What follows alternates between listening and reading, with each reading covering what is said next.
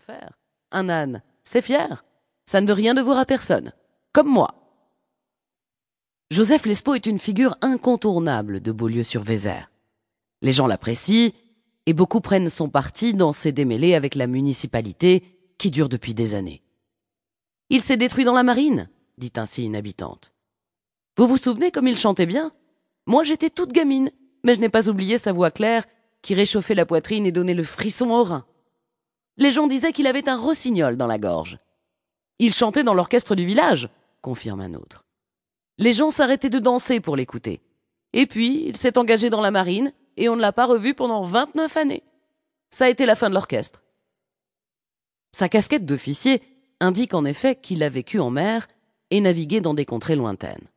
Il en parle, parfois, de sa voix rauque de baroudeur, défile les terres brûlées d'Amérique latine, les tempêtes effroyables de l'océan Indien et le naufrage de son navire, dont la marine nationale n'a jamais parlé. Chaque fois il en rajoute, et personne ne peut dire où est l'exacte vérité, car Joseph lui-même ne s'en souvient plus. Ah. commence-t-il. Vous n'avez jamais rien vu que le clocher de Beaulieu, mais le monde est grand, je vous l'assure, pour en avoir fait cent fois le tour. Cent fois? C'est peut-être beaucoup, s'étonne un client.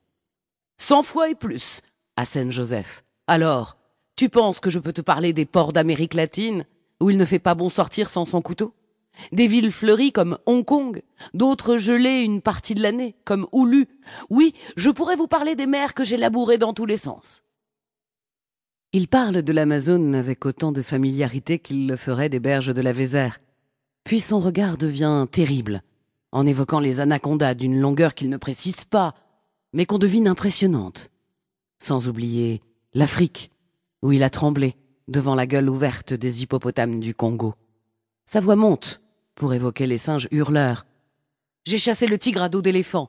C'était au cours d'une permission en Inde. J'avais chanté dans le port et le prince Alima a voulu me connaître. J'ai chanté dans son palais et nous sommes devenus amis. Tu crois que tu n'en fais pas trop? intervient Maria avec son accent polonais. Un prince se moque bien d'un marin. Mais j'étais pas un marin comme les autres. Moi j'avais ma voix, et il suffisait que je chante pour que toutes les femmes se mettent à genoux. Maria n'a pas la langue dans sa poche. C'est une femme solide, d'une cinquantaine d'années, aux épaules larges, à la démarche lourde et assurée. Ses cheveux gris, très courts, confèrent à son large visage une virilité qui en impose aux clients mal embouchés. Le seul qui ait le droit de faire de l'esclandre dans son établissement reste Joseph, pour qui elle nourrit une affection particulière. Alors pourquoi tu n'es pas resté là-bas, dans ces pays superbes? s'étonne Maria derrière son comptoir.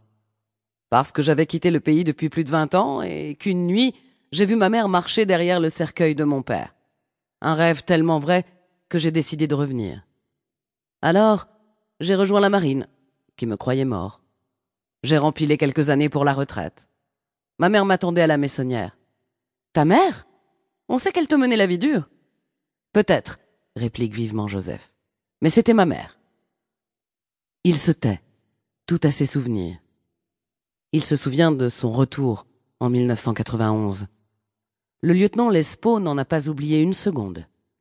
Quand il est rentré dans la maison, sa mère était assise près de la fenêtre et lisait le journal.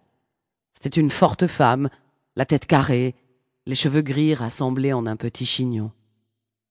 Elle avait levé sur l'arrivant son regard austère. Tiens, c'est toi? Je te croyais disparu en mer. Il s'était approché, et lui qui ne se laissait pas monter sur les pieds par les matelots, il s'était trouvé tout penaud devant celle dont il avait toujours redouté l'autorité. Oui, je reviens, avait-il dit doucement, comme pour s'en excuser. C'est ça, un revenant, répliqua la vieille Léa Lespeau, sans bouger de sa chaise et tenant toujours le journal ouvert devant elle.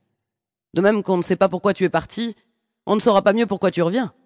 Et puis, ça va changer les choses. Changer quoi? Ta sœur pensait garder la maissonnière, et voilà qu'elle va devoir partager. J'espère que tu as mis de l'argent de côté pour racheter sa part. Tu comprends, Joseph, qu'il faut en sortir? Depuis 2006, soit six longues années, tu remues ciel et terre pour empêcher Beaulieu de se moderniser. C'est vrai, la Maissonnière est une maison historique, mais tellement délabrée que ce serait beaucoup trop coûteux de la réhabiliter. Nous deux.